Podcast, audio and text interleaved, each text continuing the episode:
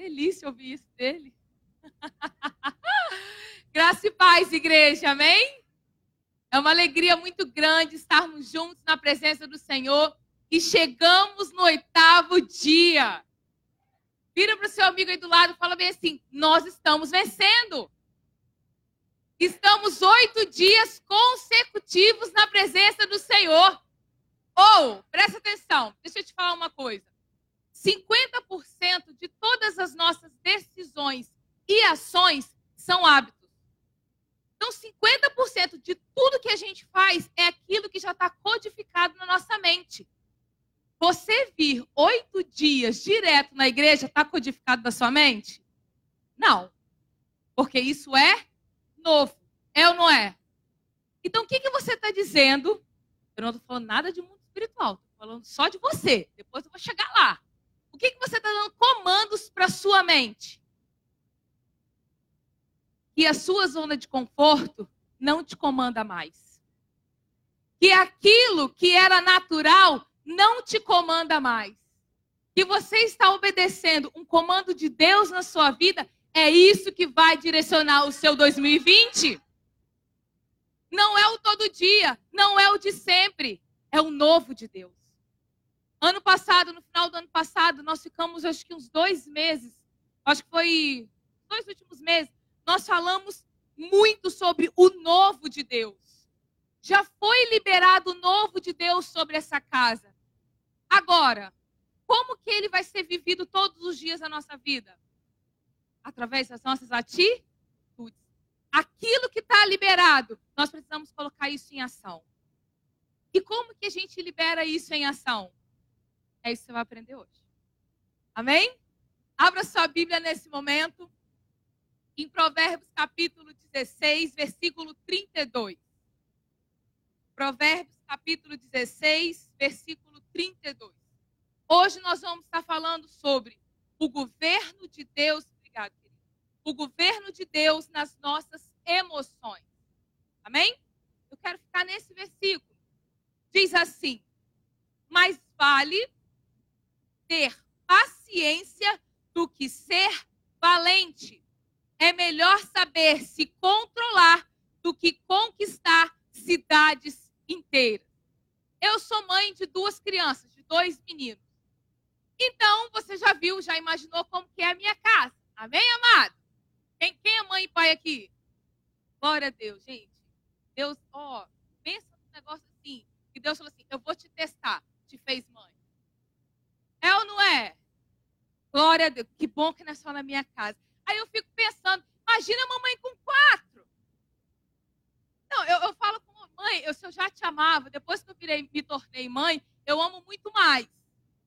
Quatro crianças. E pensa, vocês ficam vendo Caleb? É Ana Paula, menino. Você acha que eu era fácil? Não era nada. Papai descia do cu, papai pregando, pregando aqui. Ele falou assim, irmãos, rapidinho aqui que eu vou acertar minha filha lá no banheiro. Descia lá no banheiro, me dava, voltava. E aqui, ó. Só no olho eu sabia. Então Caleb é fichinha para aquilo que eu era. Então você está vendo eu pregar aqui que Deus faz a obra, amado. Aleluia! Amém? Então presta atenção. Lá em casa nós temos dois meninos.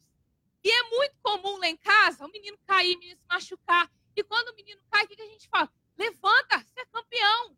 Chega Caleb com o dedão todo estourado de futebol. Quem nunca? Não é verdade? Dedão lá, meu filho, Cristiano Ronaldo. Você acha que isso não aconteceu com ele, não? Arrascaeta. Ó, treinei para falar. Arrascaeta. Você não acha que ele fez isso também, não? Faz parte, filho. Vambora ser campeão. Isso não é nada, não. O pai continua jogando, continua brincando, levanta e vai embora. É ou não é? É assim na minha casa e assim na sua também. Então nós ensinamos os nossos filhos o quê? A ser campeão. Nossos meninos vão voar, nossos meninos são. É normal. Mas o que, que Salomão está falando para nós em Provérbios? É melhor você se controlar do que você ser um guerreiro. Nós ensinamos muito os nossos filhos a serem guerreiros, mas não ensinamos a eles se controlar. O que é controlar? Presta atenção. Deus ele já decretou sobre nós promessas. Quantas promessas do Senhor sobre a sua vida? Todos nós temos promessas grandiosas da nossa vida.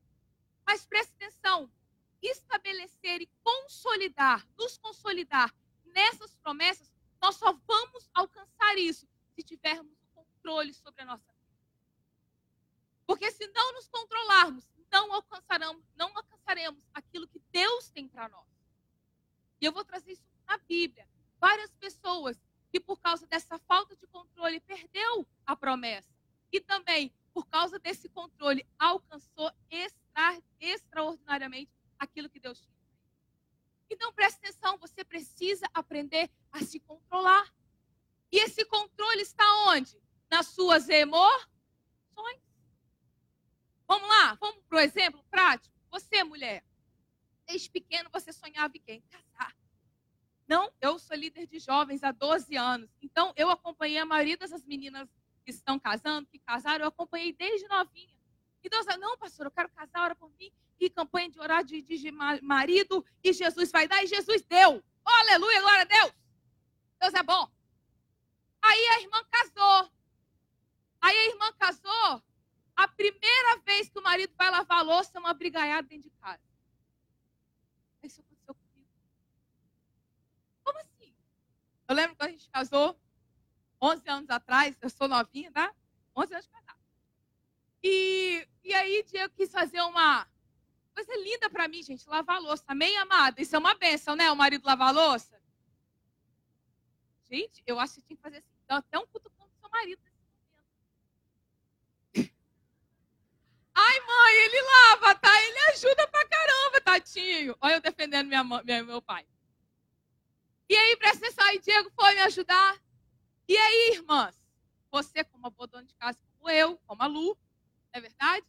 Ele começou, aí aquele monte de pia, copo, prato, nanana, ele começou lavando, sabe o quê? As panelas, para depois lavar os copos, os talheres. Você entendeu, né? Não, porque primeiro lavar copo, depois talher, depois prato, depois panela. Isso é fato, gente. Toda mulher nasceu sabendo disso. É regra. Quando eu vi ele lavando a mesma bucha, a panela e o copo, amado, amor. Mas era meu sonho casar. Era meu sonho casar. Casei. Mas por causa de um copo misturado com um prato, eu arrumei uma confusão dentro de casa. O que, que me faltou? Inteligência nas minhas emoções. E nós derrubamos e quebramos a promessa de Deus nas nossas vidas quando nós não temos inteligência nas nossas emoções. Tudo é motivo de briga dentro de casa. Isso é o quê? Falta de inteligência nas suas emoções. E aí, irmão, todos nós começamos o ano como? Ajoelhados. Foi ou não foi? Que coisa linda, tiraram uma foto desse momento. Eu estava ali, ó, clamando ao Senhor pelo meu filho Daniel. Porque eu estava lá cuidando dele. E aí eu estava lá, eu via todo mundo, disse, amém. Eu passei um ano, todo mundo aqui fez muitas promessas para esse ano. É ou não é? Agora, fizemos isso no altar. O que faz a gente permanecer com tudo aquilo que nós colocamos diante do Senhor?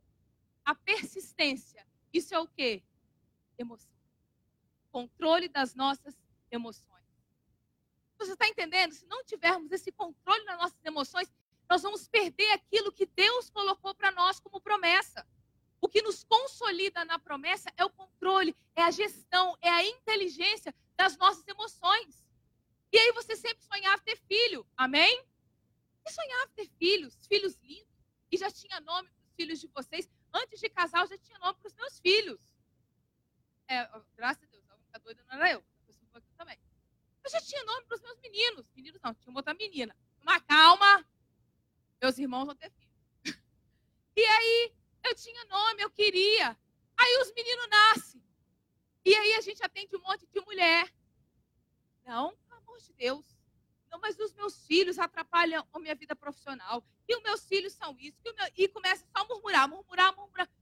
Mas filho não era sonho? Por que, que agora ele se tornou peso? Por falta de gestão das suas emoções. A promessa já foi dada.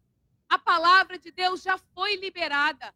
Agora você só consolida aquilo que Deus tem na sua vida se você tiver gestão. A palavra diz que o espírito está pronto. O espírito está pronto, a palavra já foi decretada sobre nós. Mas se manter nessa palavra, você precisa ter gestão e governo de Deus sobre as suas emoções. Eu quero te ensinar isso, eu quero te ensinar essa chave hoje na sua vida. Porque quantos de nós, por causa das nossas emoções, já perdemos muitas coisas? Perdemos grandes oportunidades porque não sabíamos lidar com aquilo que Deus é ou não é? Quantas pessoas Deus dá uma promessa de, de um emprego muito bom e essa pessoa chega nesse emprego? Porque Deus, ele cumpre aquilo que ele diz. Mas a pessoa não sabe nem se relacionar com o próximo. A pessoa chega muda e sai calada. Timidez é uma coisa, mas timidez em excesso é problema. Ah, eu sou tímida. Gente que. Aí que acontece? A pessoa nasce com um temperamento. Temperamento você nasce com ele, não é adquirido. Personalidade, sim. E aí você nasce com seu temperamento. E muitas pessoas colocam a culpa onde? No temperamento. Ah, mas a culpa é porque meu temperamento, melancólico. Eu, eu sou quietinha assim mesmo. E por causa. Aí você vai sempre se colocando como vítima. E isso vai o quê? Te afastando daquilo que Deus tem para você quero te dar chaves nessa noite. Vai virar a sua mente para você desfrutar com qualidade, com plenitude, aquilo que Deus tem para você. E quando você estiver no cume do monte, porque é nesse lugar que Deus te quer, você vai permanecer nesse lugar. Amém? Glória a Deus. Abra sua Bíblia. Em Gênesis capítulo 27.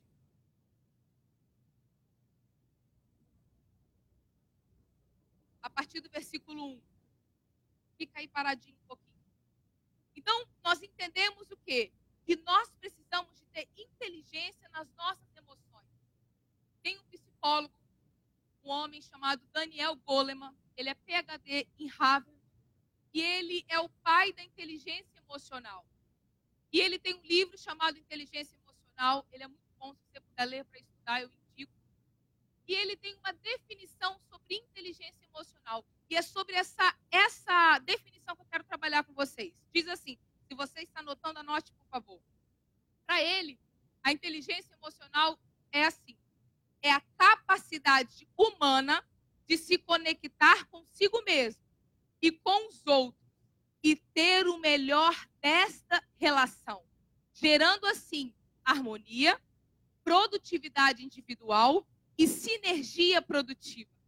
Então, o que é para ele? É a capacidade humana de se, de se conectar consigo mesmo e de se, de se conectar com o próximo, com o outro. Isso eu quero trabalhar com você. Presta atenção. Eu tenho problema de vista. Eu tenho três graus nos meus olhos. Por causa dessa deficiência que eu tenho nos olhos, quando eu olho para mim, eu não olho a plenitude e a verdade de quem eu sou, por causa da minha deficiência. Eu estou vendo um verde claro, estou vendo, vendo branco, mas eu não vejo detalhes, porque eu estou com problema na minha visão. Eu estou com problema na minha visão olhando aqui, ó, poucos centímetros dos meus olhos. Imagina olhar minha mãe. Só vejo um cabelo lindo. E o azul Agora imagina o Mateus, só vejo uma. Eu sei que é o Mateus do culto, ele é lisando. Só vejo um negócio rosa com azul. Imagina aquela irmã, eu nem sei quem é aquela irmã que está em pé de blusa preta, eu sei que é blusa preta. Então, isso que é inteligência emocional. Quando a sua inteligência emocional ela é defeituosa, você não consegue enxergar quem você é. Não tirar o melhor que há de você. Você não consegue desfrutar de todas as qualidades e potências que Deus colocou dentro de você. Agora, imagine o próximo. Se você não se enxerga bem, imagina como você vai enxergar o seu próximo. Você vai encontrar perfeição nele? Não. Você não encontra nem em você. Você vai encontrar no outro? Não. E aí essa pessoa defeituosa nos seus olhos emocionais casa. Imagina como é esse casamento.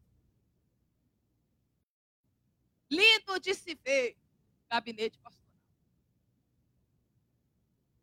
Não é?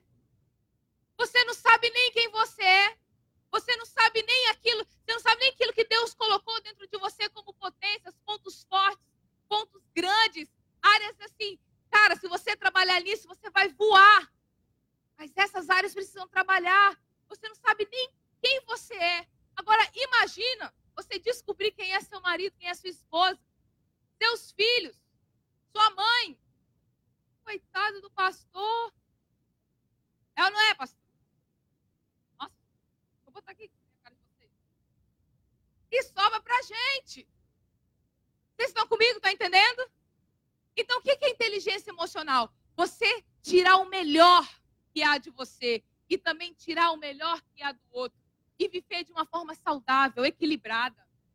Mas primeiro é você tirar aquilo que há de melhor de dentro de você. É a capacidade de se conectar consigo mesmo. Vamos ler agora o texto que eu pedi para você abrir. Gênesis capítulo 27. Meu Deus, meu sonho era falar isso. Nossa, como que o tempo corre?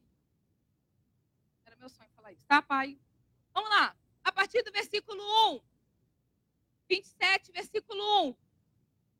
Isaac já estava bem velho e havia ficado cego. Um dia ele chamou Esaú, seu filho mais velho, e disse: Filho meu, estou aqui, pai, respondeu ele. O pai lhe disse: Você está vendo que estou velho e um dia desses morrer. Pegue o seu arco e as suas flechas, vá até o campo e casse um animal prepare uma comida saborosa, como eu gosto, e traga aqui para mim. Depois de comer, eu lhe darei a minha bênção antes de morrer. Comece, é, aconteceu e Rebeca escutou o que Isaac disse para Esaú. Por isso, quando ele saiu para caçar, ela disse a Jacó: Escutei agora mesmo uma conversa do seu pai com seu irmão Esaú. E o seu pai disse assim: Vá caçar um animal e prepare uma comida saborosa para mim. Depois de comer, eu lhe darei a minha bênção na presença de Deus, o Senhor, antes de morrer. Agora, meu filho, continuou Rebeca, escute bem e faça o que eu vou te dizer. Vá ao lugar onde estão os nossos animais e traga dois cabritos dos melhores. Eu vou preparar uma comida saborosa como seu pai gosta e você vai levá-la para ele comer. Depois o seu pai vai abençoar você antes que ele morra. Aí Jacó disse à mãe: O meu irmão é muito peludo e eu não. E se o meu pai me apalpar e descobrir que sou eu, ele vai saber que eu estou tentando enganá-lo. Então ele vai me amaldiçoar em vez de me abençoar. Mas a mãe respondeu: Nesse caso, que a maldição caia sobre mim, meu filho. Faça exatamente o que eu disse. Vá e traga os cabritos para mim. Jacó foi e pegou os cabritos e levou para a mãe. E ela preparou uma comida saborosa, como Isaac gostava. Depois, ela pegou a melhor roupa de Isaú, que estava no guarda-roupa em casa, e ela vestiu Jacó.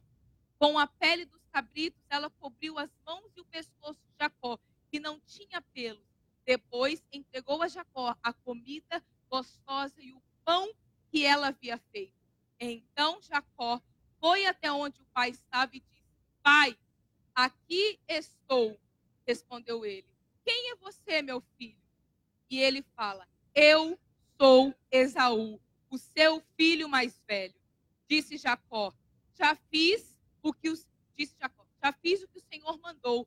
Levante-se, por favor, sente-se e come a carne animal que cacei e depois me abençoou. Você conhece essa história? O que eu quero tirar dessa história sobre Jacó e Esaú? Jacó, ele obedeceu a sua mãe e enganar o seu pai. E para ele receber a unção do seu irmão, ele precisou vestir a roupa do seu. O que fez Jacó vestir a roupa do seu irmão, mentir, deturpar. Qual foi a motivação total disso? Por que, que ele fez isso? Porque ele não acreditava quem ele era e que havia algo na vida dele também. Quando você não acredita quem você é, quando você não tem consolidada a sua identidade em Cristo, você começa a vestir roupas de outras pessoas. Você começa a colocar capa de outra pessoa para tentar se encontrar. E eu vou te dizer, isso, você, dessa forma, você não vai viver a plenitude de Deus na sua vida. Quantos de nós estamos vestindo roupas de outras pessoas para mostrar quem nós não somos e para mostrar aquilo que também não temos para ser aceitos? Presta atenção, Deus já deu a promessa. Deus já liberou sobre nós. O que vai nos fazer manter neste lugar é a gente saber quem a gente é. Mas o que nos faz colocar a roupa de outra pessoa? Primeiro, comparação. Anote isso. A comparação. A comparação, ela mata. Ela mata quem nós somos. A comparação, ela tira de nós a nossa autoestima. Nós olhamos, todo mundo aqui tem rede social. Você não tem uma hora, você vai ter. E aí você tem. E você acorda de manhã, começa a ver todo mundo ali, ó. Nós, mulheres, olhamos ali, tudo ali, ó. E quantas de nós nos comparamos aquelas mulheres das redes sociais? E aí a gente se compara, sabe com o quê? Com blogueira. Ela é paga para aquilo ali, gente. A gente é paga porque a gente nem é paga. É dona de casa e nem é paga.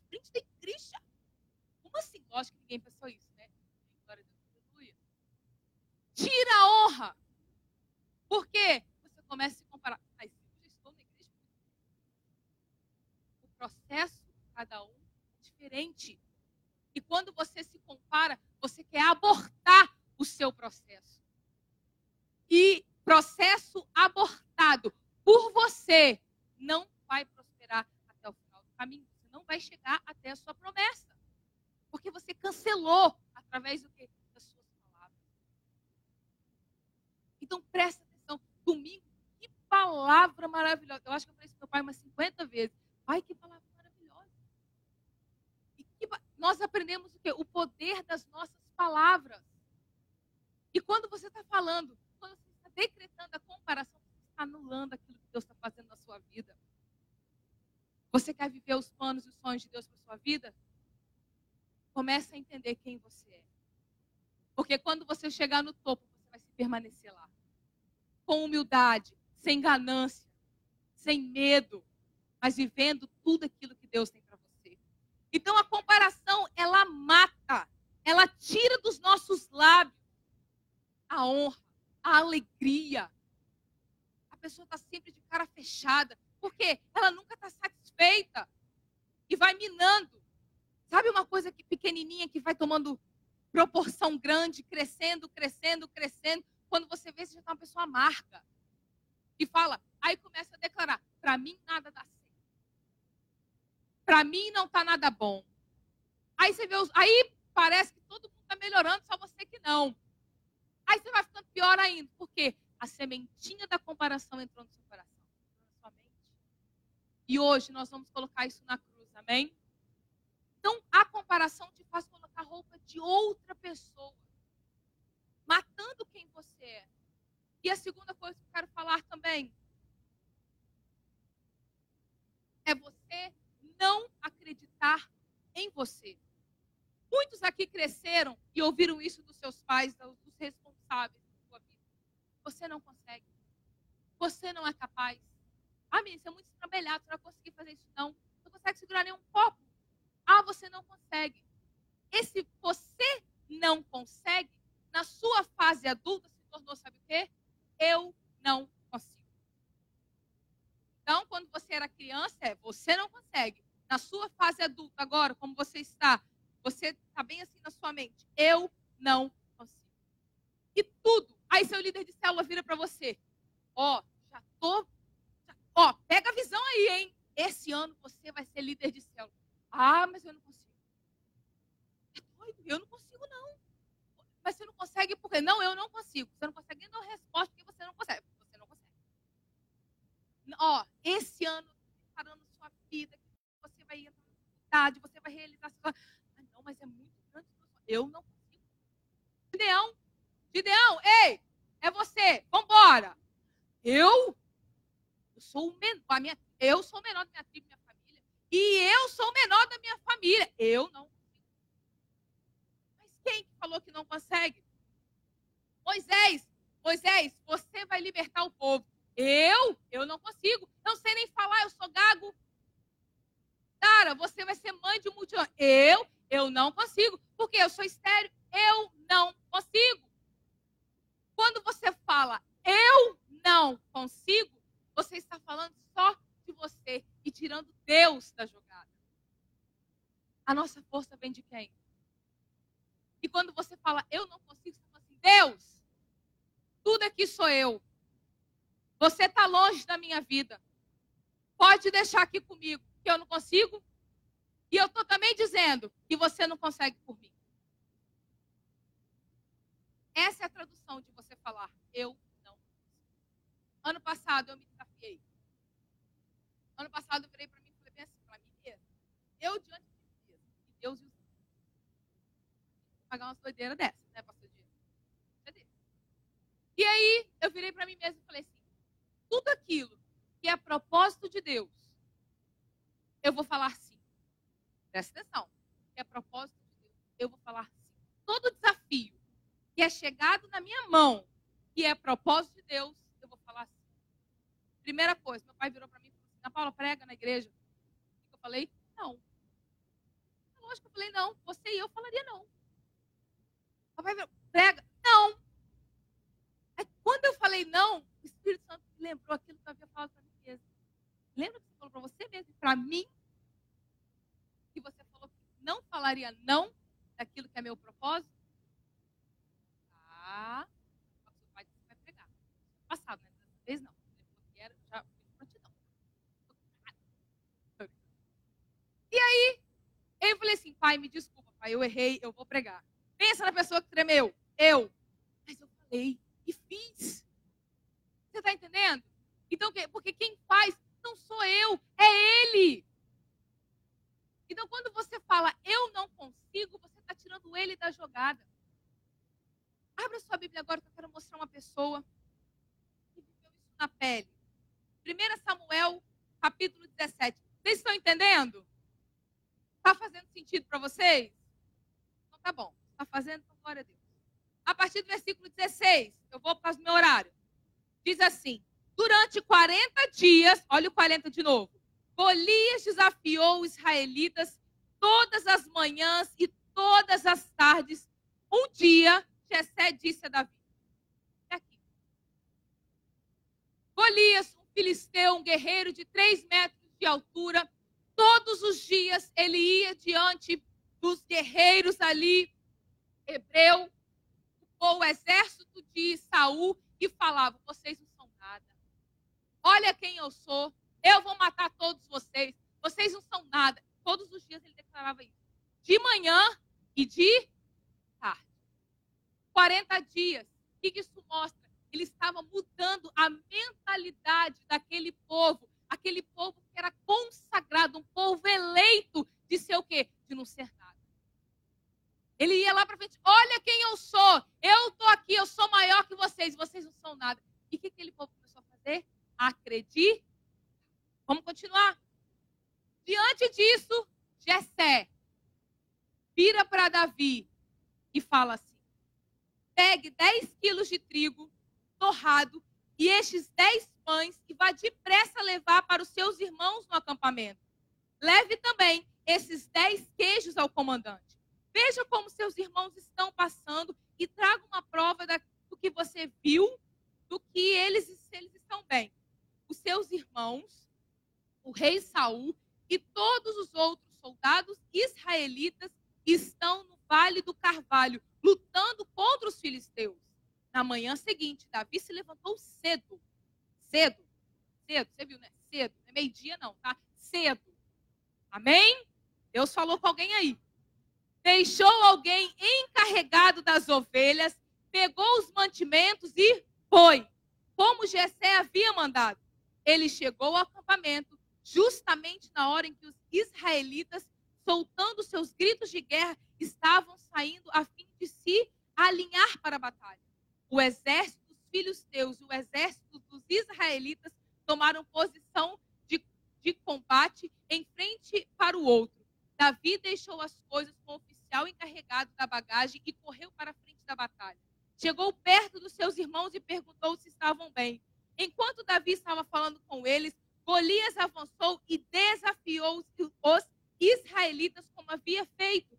E Davi escutou. Quando os israelitas viram Golias, fugiram apavorados. Eles diziam: Olha para ele, escuta o seu desafio. Quem matar esse filisteu receberá uma grande recompensa. O rei lhe dará muitas riquezas, lhe dará sua filha em casamento, e a família do seu pai nunca mais será que pagar nenhum imposto. Então Davi perguntou aos soldados que estavam perto o que ganhará o homem que matar esse filho de Deus e livrar Israel dessa vergonha? Afinal de contas, quem é esse filisteu pagão para desafiar o exército do Deus vivo? Espera aí. Todos aqueles soldados estavam de frente para aquele campo, aquele lá, nós acabamos de ler, né? do Vale do Carvalho, de frente, Filisteu, povo de Israel, aqui o exército. E eles armaram para combate, se prepararam para combate. Não sei como que é para combate, assim que é para combate. Quando eles se prepararam, surge quem? Golias. E ele começou a falar tudo que ele falava todos os dias. O que, que, que, falou? Eles fugiram de medo. E daí, e Davi se levanta, um menininho, pequenininho, franzidinho, falou bem assim: quem é ele que está indo contra o exército do Senhor? Vocês entenderam? Se eu tivesse uma igreja pentecostal. Obrigada, Marcos, obrigada, amado. Você está entendendo? Quem é você? E, e, aí, nos versículos depois, fala bem assim: os irmãos falaram de, de Davi bem assim: sai daqui. Você está querendo envergonhar a gente. Quem é você, Davi? Sai daqui. E Davi falou assim: não, eu vou. Eu vou. Por que, que Davi fala que ele vai? Ele sabia quem ele era. E também ele sabia quem iria por ele. Lembra quando eu falei com vocês? Quando eu falo, eu não, eu não sou. Eu não consigo. A gente coloca quem na frente? O eu. Quando você tem sua identidade, você fala, ele vai por mim.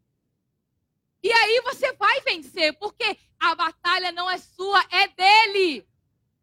E aí ele falou: Ei, eu vou. Rapidamente, quando ele falou que ele iria, aquele povo pegou, eles pegaram Davi e levaram a Saul. Vamos ver o que aconteceu. É a segundo episódio da série. Vamos lá. Vamos continuar. Versículo 33. Mas Saul respondeu: Você não pode lutar contra esse filisteu você não passa de um rapazinho. E ele tem sido soldado a vida inteira. Meu Senhor, disse Davi, eu tomo conta das ovelhas do meu pai. Quando um leão ou um urso carrega uma ovelha, eu vou atrás dele, ataco e tomo aquela ovelha. Se o leão ou o urso me ataca, eu agarro ele pelo pescoço e golpeio até matá-lo. Tenho matado leões e ursos e vou fazer o mesmo com esse filisteu pagão que desafiou o exército do Deus vivo. O Senhor Deus me salvou dos leões e dos ursos. E você acha que ele não vai me salvar desse filisteu? Ei, presta atenção. No meu processo, ô Saul, eu já matei leão e urso. Esse filisteu, ele faz parte do meu processo, então ele vai morrer. Porque se eu estou alinhado no meu processo e sei quem é a minha identidade, as circunstâncias não são nada. As circunstâncias não são nada. A circunstância é para me fortalecer, para viver a promessa de Deus para mim. Ai, mas Senhor. Aí chega aqui para nós. Vem aqui, né? Eu levanto o diabo Já chega derrotado. Já chega assim, ó. Ai, ora por mim. Eu levante. É o inimigo. Aí você chora. A gente chora também, tá? Você chora junto. Não, não, não. Ei! Quem é aquele filisteu que se levantou contra o filho de Deus? Quando vê a circunstância, alguma situação no seu trabalho, é só você declarar isso. Quem é? Que é essa situação contra o filho de Deus? Você entra diferente para a guerra. Você entra como um campeão, como um vencedor. Está entendendo? Está fazendo sentido? Então continua. Vamos lá. Pois bem, respondeu Saul. Eu tenho só 12 minutos. Pois bem, respondeu Saul. Vá, que o Senhor Deus esteja com você. Então deu a sua própria armadura para Davi usar. Pôs um capacete de bronze na cabeça dele e lhe deu uma couraça para vestir. Davi prendeu a espada de Saul num cinto sobre a armadura e tentou andar, mas não conseguiu porque não estava acostumado a usar essas coisas. Aí disse Saul: Não consigo andar com tudo isso, pois não estou acostumado. Então Davi tirou aquela armadura, tirou aquela capa que não era dele, pegou o seu bastão, escolheu cinco pedrinhas lisas no ribeirão e pôs na sua sacola pegou também a sua funda e saiu para enfrentar Golias. Ei, quando você conhece a sua identidade, a capa do outro não cai em você.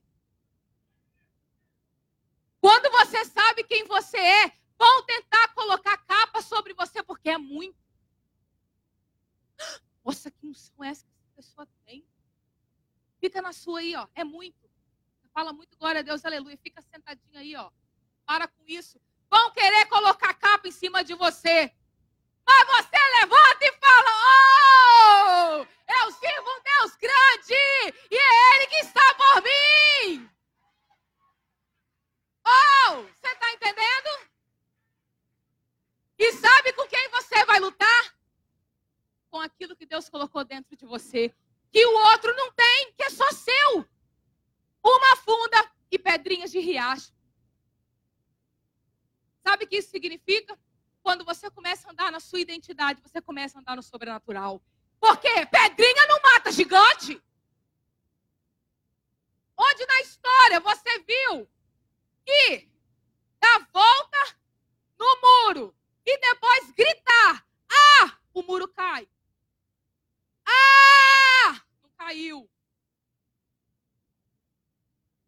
É ou não é? Mas quando você tem uma palavra e tem um propósito e se alinha em atitude a isso, oh, esse muro vai cair. Você está entendendo? Você está entendendo? Viva aquilo que Deus mandou você viver. E Davi pegou a sacola dele, a sacola do ok, eu e você tem em casa. Botou lá o, as cinco pedrinhas a funda dele. E ele foi sem armadura. Aquela roupinha que ele estava suja, que ele foi andando da casa dele até aquele vale. E virou. Cadê ele? Cadê esse homem? Vamos continuar? Terceiro episódio. Vamos lá. E aí, a partir do versículo 45, Davi respondeu: Você vem diante de Golias. Ele diz assim: você vem contra mim com espada, lança e dardo. Mas eu vou contra você em nome do Senhor Todo-Poderoso, o Deus dos exércitos. Você que você desafiou. Você não tem ideia, porque você não desafiou a gente aqui. Ei, não é com a gente aqui, é com o nosso pai. Então você vai se virar com ele. E preste atenção, hoje mesmo, o Senhor Deus entregará você nas minhas mãos e eu o vencerei e cortarei a sua cabeça e darei aos corpos os, e darei os corpos dos soldados filisteus para as aves e os animais comerem. Então o mundo inteiro saberá que o povo de Israel tem um Deus e todos aqui verão que ele não precisa de espadas, de lanças para salvar o seu povo. Que eu não preciso usar, sabe, a roupa de Saul para viver o meu propósito. Ele é vitorioso na batalha e entregará a todos nas nossas mãos. Então Golias, novamente, a caminhar em direção a Davi, e Davi correu rápido na direção da linha de batalha dos filisteus para lutar contra ele enfiou a mão na sua sacola do ok, pegou uma pedra e com a funda atirou em Golias. A pedra entrou na testa de Golias e ele caiu de cara no chão. Então Davi correu, ficou de pé sobre Golias e tirou a espada dele da bainha e o matou, cortando com ela a cabeça dele. E assim Davi venceu Golias e matou aquilo com uma pedra. Ou, você está entendendo? Ei, quando você vive a sua identidade, a sua unção, o seu propósito, Golias não é nada. Golias, ele vai vir, presta atenção, mas ele vai ser derrotado para a glorificação do nome dele. Você está entendendo?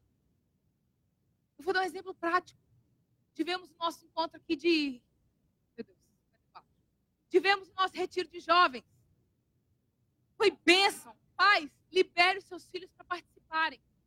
E no nosso retiro, nós tivemos um momento de, de gincana. E na gincana, teve uma das atividades da gincana, que foi o futebol americano.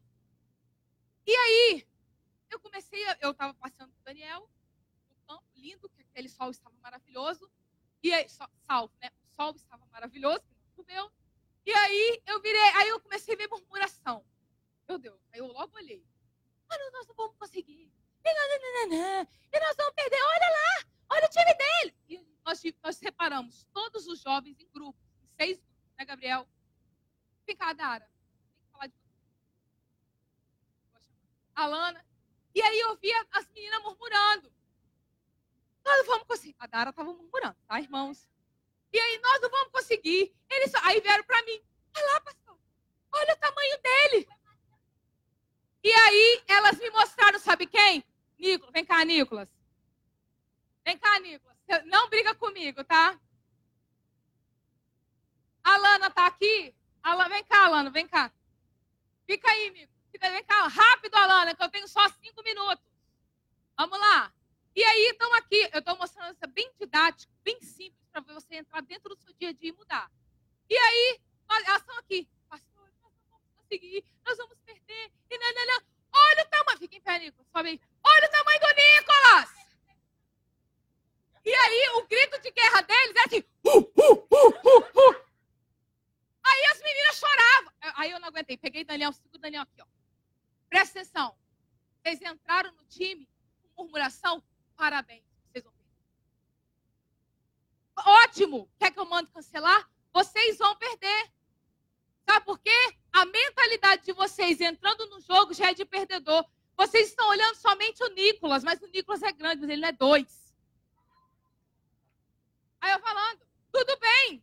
Vocês estão olhando que ele é grande, mas vocês são rápidas. O que, que vocês têm de bom que é rápido? O que, que vocês têm que o Nicolas não tem? Aí eu gosto de correr.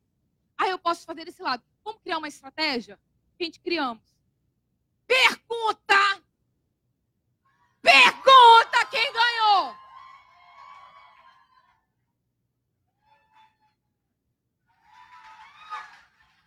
Pergunta quem fica aqui.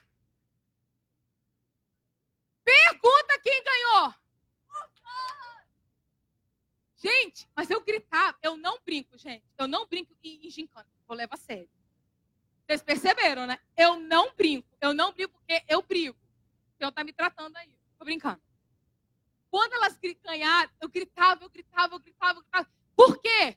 O medo de vocês, a Lu pregou, paralisa de viver aquilo que você tem de bom. O medo faz você olhar o outro como grande, você é como pequeno. E anula quem você é. Vocês vão conseguir. Tudo depende se você mudar isso aqui, ó. Começa a mudar. Vocês vão conseguir. E não ficou só por aí. Foram seis grupos, nós vencemos os cinco. Pergunta quem ganhou a gincana inteira. Os menores. Por quê? A mentalidade foi mudada. Desculpa, Nicolas. A gente ganhou. Chora que dói menos. Tô brincando, pode sentar. Gente, esse menino é um homem de Deus, tá? Aplauda o Senhor pela vida dele. Vocês estão entendendo? Se você está passando uma situação, a sua mentalidade que vai dizer se você é um campeão ou não. Porque Deus já falou que você é um campeão. Agora, vencer está condicionado a você. Errado. Certo, certo. Ah, é tá Você está entendendo? Presta atenção. É você. Deus já disse. Agora toma aquilo que ele já te deu e vai para cima. Mas vai para cima com o quê? com a sua funda e a sua pedra. Não vai para cima com a armadura de Saul, porque a armadura de Saul vai, você, vai, vai fazer você ficar parado. Porque você não sabe andar na identidade, sabe andar na sua identidade. Ah, que agora a onda de todo mundo cantar louvor é assim. Agora eu vou cantar louvor assim. Cara, mas Deus mandou você assim. Você está entendendo? Faz o seu. Aquilo que Deus já colocou dentro de você. Deixa vir para fora. Você está entendendo? É isso que Deus tem, de, é isso que Deus quer de você. E aí, quando chegarmos no governo, meu Deus. E quando chegarmos lá, manteremos consolidado, porque nós sabemos quem nós somos. Vocês estão entendendo? É isso que Deus quer de nós. Eu só falei o primeiro ponto. Não vou falar o segundo, não dá. Pode continuar, pai. Então, o outro ponto, para finalizar esse do conectar com você mesmo, eu falo conectar do outro. Então, para finalizar, em Gênesis capítulo 32, 27, já eu não, eu não, eu não vou, eu não vou ler, só vou falar. Jacó, Jacó ele foi atravessando o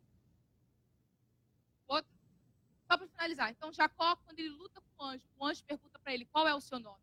E o que, que ele responde? Jacó. Quando ele responde quem ele era ali, Jacó, a vida dele é transformada. Então, ele fechou esse ciclo de mentira, de engano, quando ele falou quem ele era. Então, viva e celebre quem é você. Próximo ponto. Vamos lá. A capacidade de se conectar com o outro. Então, quando eu sei quem eu sou, quando eu tenho minha identidade formada, aí sim eu vou conseguir me conectar com o outro. Mas o que, que me impede de me conectar com o outro? Algo chamado amargura. São vários sentimentos, mas eu quero trabalhar, por causa do meu tempo, só um sentimento. A amargura. Eu assisti um filme. Antes de falar desse filme, eu quero que você abra em Hebreus, capítulo 12, versículo 14 e 15. Eu vou ler por causa do tempo diz assim: segui a paz com todos e a santificação, sem a qual ninguém verá a Deus. Tenha cuidado de que ninguém se prive da graça de Deus e de que nenhuma raiz de brotando vos perturbe e por ela muito se contamine. A amargura traz perturbação. E eu quero ilustrar ela de um filme que eu assisti chamado Invencível. Assista esse filme, está no Netflix, é um filme sensacional. Ele entrou esses dias. E esse filme conta a história de um homem. Ele era um atleta, um corredor, e ele corria em Olimpíada. Porém, Estados Unidos entrou em guerra, o mundo entrou em guerra, e ele foi convocado a lutar nessa guerra, a ser um soldado. E ele é enviado para lutar contra as guerras contra o povo de Japão, contra o país do Japão. E nisso, quando ele estava lutando, tal, tal, ele um, um avião caiu no meio do mar. Eu estou falando spoiler, tá? Um avião caiu no meio do mar e ele é convocado, junto com os amigos dele, a buscar os soldados que caíram no mar. Quando eles foram resgatar, o avião deles também quebraram, eles caíram no mar. Daquela, daquele grupo todo, só três conseguiram se salvar e ficaram no bote. Eles ficaram no bote, no meio do oceano, durante 45 dias. E aí mostra a aflição de estar ali 45 dias. E aí o navio chegou para resgatar. Porém, o navio que chegou era de japonês. E aí eles foram para um centro de concentração só de soldados americanos no meio do Japão. Eles foram torturados. Eles fizeram tudo de ruindade com eles. Porém, com ele foi muito pior. Por quê? Ele era uma pessoa de destaque nos Estados Unidos. Ele era um atleta. Ele ia nas Olimpíadas. Então, aquele general, quando via ele, ele tinha um ranço tão grande daquele do Luiz, e ele falava: com ele vai ser pior. E tudo com Luiz era pior. Tudo com ele era pior. Tudo com ele era pior. Tudo com ele era pior. Porém, em um momento, a guerra acabou. E quando a guerra acabou, ele voltou. Terminei de contar o filme. Porém, eu falei o filme todo para você por quê? Ele sofreu muito. Mas no final do filme, esse filme é real, aconteceu, isso é fato mesmo. Quando acabou, Invencível o nome do filme, começou a falar o que aconteceu com ele depois daquilo. Aí foi a parte que eu chorei muito. Quando acabou o filme. Legal, né? E aí, o que, que mostrou? Ele, quando ele estava no barco, ele jurou que ele serviria a Deus. Porque ele sabe que foi Deus que o livrou e aí o filme fala que Luí serviu a Deus até morrer. E não ficou só por isso. Depois, o filme diz assim: Luí, ele entendeu que ficar lutando por vingança não levaria a nada. Ele perdoou todos os seus opressores. Ele foi ao Japão e liberou perdão a todos os generais que haviam machucado. Mas aquele general que o machucou mais, não quis estar diante da presença. Ele não foi. Ele fala que ele liberou o perdão. E com 80 anos, esse Luiz, vou falar o sobrenome dele, ele corre as Olimpíadas com 80 anos. Ele cumpriu aquilo que ele queria fazer na juventude, porém, sem amargura. A amargura, o que, que, eu, o que, que eu tirei daquele filme para mim? Que a amargura, onde que surge a amargura? A amargura no nosso coração de uma injustiça. A injustiça causa em nós uma dor e uma ira muito grande, é ou não é? É. Quem já foi injustiçado aqui? O que, que você quer para o outro? Pensam. Vamos aqui combinar aqui, gente. Você quer que o outro morra. Me desculpa. Mas é isso. Muitas vezes. E o Luí, o que ele fez? Ele foi lá, no Japão, liberar todos os seus opressores. Quantas vezes, na minha trajetória de 31 anos, foi, até os 30 e poucos a gente fala a idade, depois a gente fala mais, né, pai? Quantas, quantas vezes eu vi o meu pai? Meu pai já foi traído, já dividiram a igreja dele, já foi apunhalado nas costas. Vocês conhecem a história. Quantas vezes eu vi? Quantas vezes eu vi meu pai sofrer? Nunca vi, nunca vi meu pai falar assim: eu entrego. Nunca. E você também nunca viu. Porque se você tivesse visto, ele estaria aqui. Isso é o quê? Uma vida livre de amargura. Porque a amargura nos prende. Porque o que, que a amargura faz? Nos afasta eu vou confiar no outro, depois de tudo que o outro, que alguém me fez, eu nunca mais converso e confio com ninguém. É ou não é? A amargura faz a gente não se conectar com o outro por causa de uma injustiça. E eu quero finalizar falando de uma pessoa na palavra. José. Abra sua Bíblia para a gente finalizar. Vocês estão comigo? Amém? Estão entendendo? José, Gênesis capítulo 37.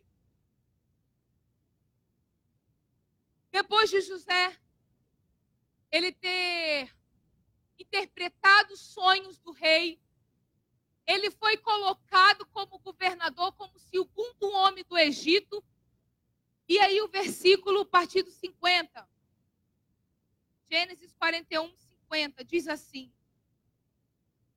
Antes de começarem os anos de fome, José teve dois filhos com a sua mulher, Asenate. Pôs no primeiro o nome de Manassés e explicou assim: Deus me fez esquecer todos os meus sofrimentos e, to, e, toda a família do meu pai. E o segundo filho, ele pôs o nome assim, de Efraim, que disse: Deus me deu filhos no país onde tenho sofrido. Então, o primeiro nome do filho é o que? Deus me fez esquecer. Gente, o que, que foi a história de José? José, no meio de todos os seus irmãos, ele era muito amado pelo seu pai mas ele foi vendido como escravo pelos seus irmãos. Agora imagina José, quando foi vendido. Você, já viu um filme sobre escravidão? Colocavam todos os escravos assim, numa fila, e olhavam para a cara deles quem iria comprar. José era um homem livre, mas foi colocado como um escravo. Injustiça! Foi injustiça que seus irmãos fizeram com ele. Agora imagina Potifar chegando para comprar ele olhou, olhou, olhou, vou ficar com esse daqui. Mas a palavra diz que Deus estava com José. Tudo que ele colocava a mão prosperava. A casa de Potifar começou a prosperar. E por causa de uma injustiça, ele foi para onde? Pro cativeiro. Ele foi preso. Por causa de uma injustiça. Imagina a ira dele. De novo! De novo, por causa de uma injustiça, eu vou ser colocado como prisioneiro, mas eu sou livre. De novo, uma injustiça. Ele tinha tudo para ser o cara mais amargurado, chateado com a vida. Mas a palavra diz que Deus estava com ele. Deus estava com ele. Ele se relacionava com todos aqueles presos.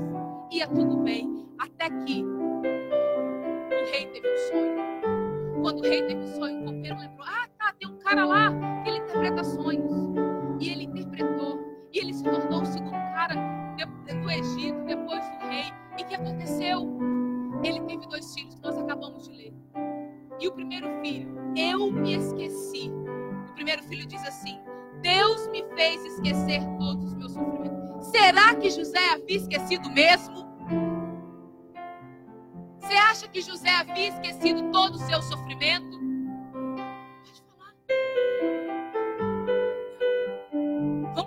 na Bíblia por que, ele não esqueceu? Abra comigo no, no versículo 24 do 42. A fome começou. Teve os sete anos de abundância, mas começou os sete anos de seca. E os irmãos de e em Canaã, e em Canaã começou a ter fome. Jacó disse para os seus filhos: vão até o Egito e comprem comida. E quando aqueles homens, os seus irmãos, chegaram de frente a José, porque era José que dava comida ao povo que não era Egito, Egito, povo egípcio. Quando ele viu que eram seus irmãos, ele foi muito rude. Ele foi muito mal. Você vai ler isso no capítulo 42.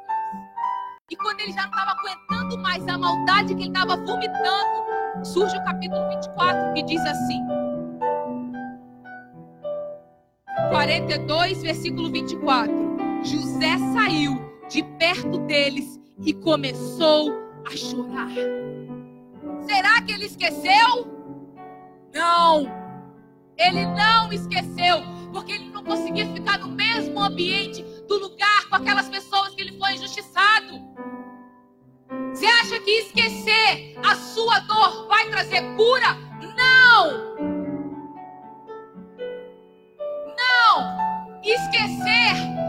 Traz cura. Onde que traz a cura? Agora entra comigo no versículo, no capítulo 45. A partir do 10, só para finalizar, eu vou ler. Diz assim, de 1 ao 10. José não conseguiu mais controlar a sua emoção. diante dos seus empregados, de modo que gritou: saiam todos daqui. Por isso, nenhum dos empregados estavam ali quando José contou aos seus irmãos quem ele era. Ele começou a chorar tão alto que os egípcios ouviram e a notícia chegou até o palácio do rei. E José disse aos irmãos: Eu sou José e o meu pai ainda está vivo. Quando os irmãos ouviram isso, ficaram tão assustados que não puderam responder nada. E José disse: Chegue mais perto de mim, por favor. E eles chegaram e ele continuou. Eu sou o irmão José, aquele que vocês venderam a fim de ser trazido para o Egito. Agora não fiquem tristes nem aborrecidos com vocês mesmos por terem me vendido a fim de estar a fim de ser trazido para cá. Foi para salvar a, para salvar vidas que Deus me enviou na que Deus me enviou na frente de vocês. Já houve dois anos de fome no mundo e ainda haverá mais cinco anos, e que ninguém mais vai preparar a terra nem colher. Deus me enviou na frente de vocês, a fim de que Ele, de modo maravilhoso, salvasse a vida de vocês aqui neste país e garantisse que teriam descendentes. Portanto, não foram vocês que me mandaram para cá, mas foi Deus. Ele me pôs como mais alto ministro do rei. Eu tomo conta do palácio dele e sou governador do Egito. Agora volta depressa para casa e diga ao meu pai que o seu filho José manda lhe dizer o seguinte: Deus me fez governador de todo Egito. Ele me ver, venha me ver logo. Não demore. O Senhor morará na região de Cós e assim ficará perto de mim. Toda a família vai ficar perto de mim. Presta atenção. Como que você resolve a amargura do seu coração pela injustiça que aconteceu na sua vida? É enfrentando. É enfrentando. É dando nome e resolvendo. Não é esquecendo. Você quer se relacionar de uma forma saudável seu próximo? Resolve todas as pendências do seu coração. Assim você vai crescer. Você vai se tornar governador. E presta atenção. Quando ele, quando José, ele enfrenta os seus irmãos, fala com seus irmãos quem ele era, ele tem a revelação de Deus. Que não foi os irmãos que o levaram, que, que o venderam e tudo que aconteceu na vida dele foi por. Não. Ali, quando ele enfrenta os seus irmãos, quando ele enfrenta o seu passado, ele vê a mão de Deus em todos os seus processos. Ei, você está entendendo? Quando você enfrenta o seu passado, quando você enfrenta a sua dor, a amargura do seu coração, você vai começar a ver de uma forma clara a mão de Deus em todos os processos da sua vida. Para de murmurar e começa a enfrentar e começa a resolver. Sai do lugar de vítima. Sai. O lugar de vítima não te consolida na promessa. Mas o lugar de governador, com inteligência nas suas emoções e no seu espírito, você se tornará você se tornará rei e rainha para governar aquilo que Deus tem nessa terra.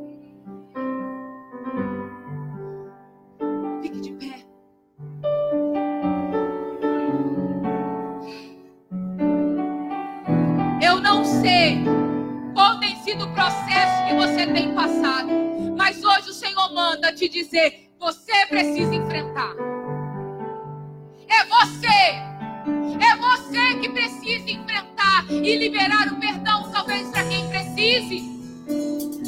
Você quer que a cura, você quer que tudo aconteça na sua vida? Vai acontecer.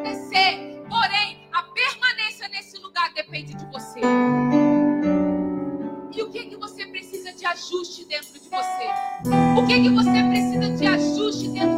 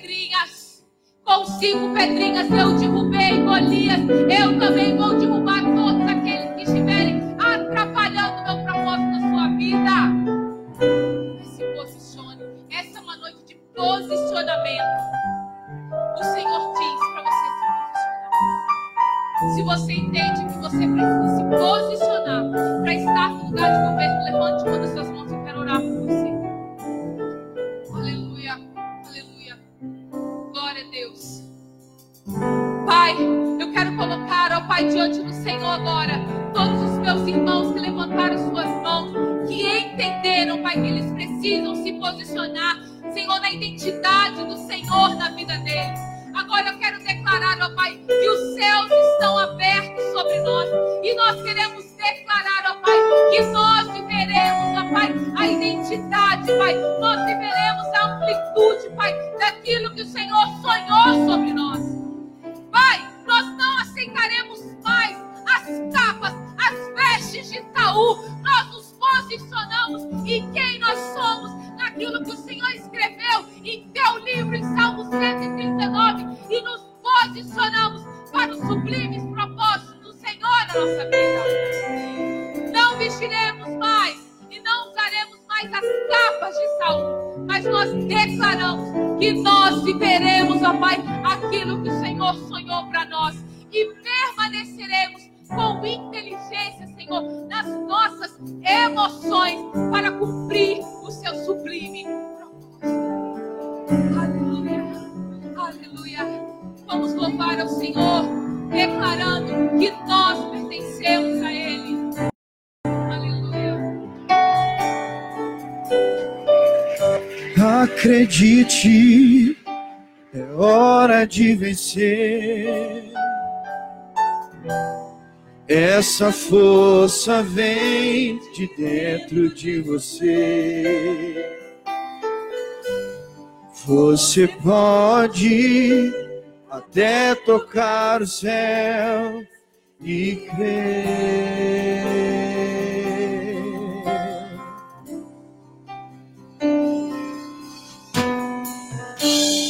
Acredite que nenhum de nós já nasceu com jeito pra super-herói. Nossos sonhos, a gente é quem constrói, é vencendo os limites, escalando as fortalezas, conquistando o impossível pela fé. Um dia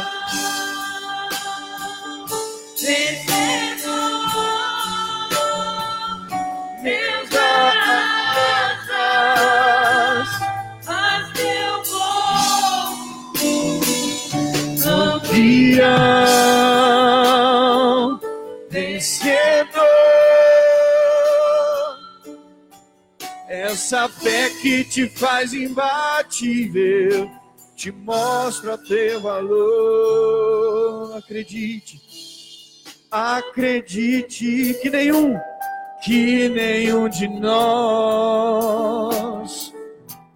já nasceu com jeito pra super-herói. Nossos sonhos, a gente é quem constrói, é vencendo os limites, escalando as fortalezas, conquistando o impossível. Declare isso! Campeão, vencedor,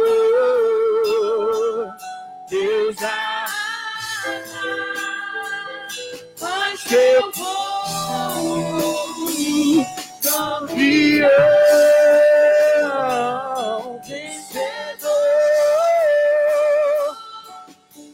Essa fé que te faz imbatível, te mostra teu valor.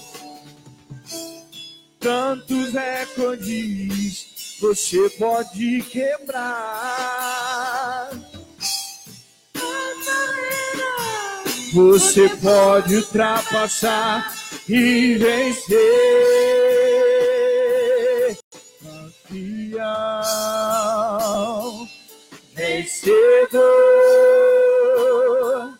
Deus dá. Faz teu amor,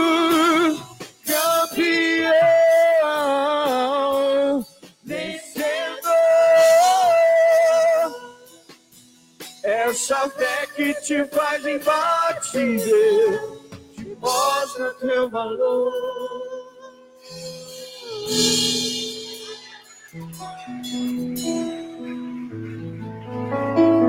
Aleluia. Ó, teu irmão assim, tira a capa de Saúl, irmão. Amém? Glória a Deus. Amanhã nós vamos ungir todos os irmãos dos seus ministérios, tá? Aqueles que não estão, pode né, amanhã também vir para que você possa buscar de Deus o ministério no qual você queira trabalhar e nós vamos estar ungindo você, tá certo? Vamos agradecer a Deus, encerrando essa reunião. Ah, levanta sua mão aos céus. Peça ao Senhor que te dê uma noite de paz, um dia abençoado amanhã, em nome de Jesus. Pai, nós te agradecemos por essa palavra, Pai. Obrigado, Senhor, porque fomos despertados. E ninguém vai sair daqui vestindo capa de ninguém, Pai. Nessa noite, Pai, nós declaramos que nós vamos sair daqui, Pai. Senhor, cada um, Pai, com a sua identidade formada, Pai, para vencer e dentro do propósito que o Senhor tem para cada um de nós. Obrigado pela pastora Ana Paula, obrigado pela palavra que recebemos, que edificou a nossa vida e transformou a nossa mente, Pai. Nós te agradecemos por isso e declaramos, Pai, uma noite abençoada e um dia abençoado amanhã na tua presença, Pai. Senhor, que amanhã o dia possa ser diferente, o dia de um campeão, o dia de um vencedor, que aprendeu a controlar suas emoções, Pai. Eu te agradeço no nome de Jesus e abençoo cada um que está aqui no nome de Jesus. Amém. Glória a Deus. Ó, a inscrição da escola está sendo feita lá atrás. Plataforma de desenvolvimento ministerial. Você, pastor Diego está lá para fazer a sua inscrição. Deus te abençoe.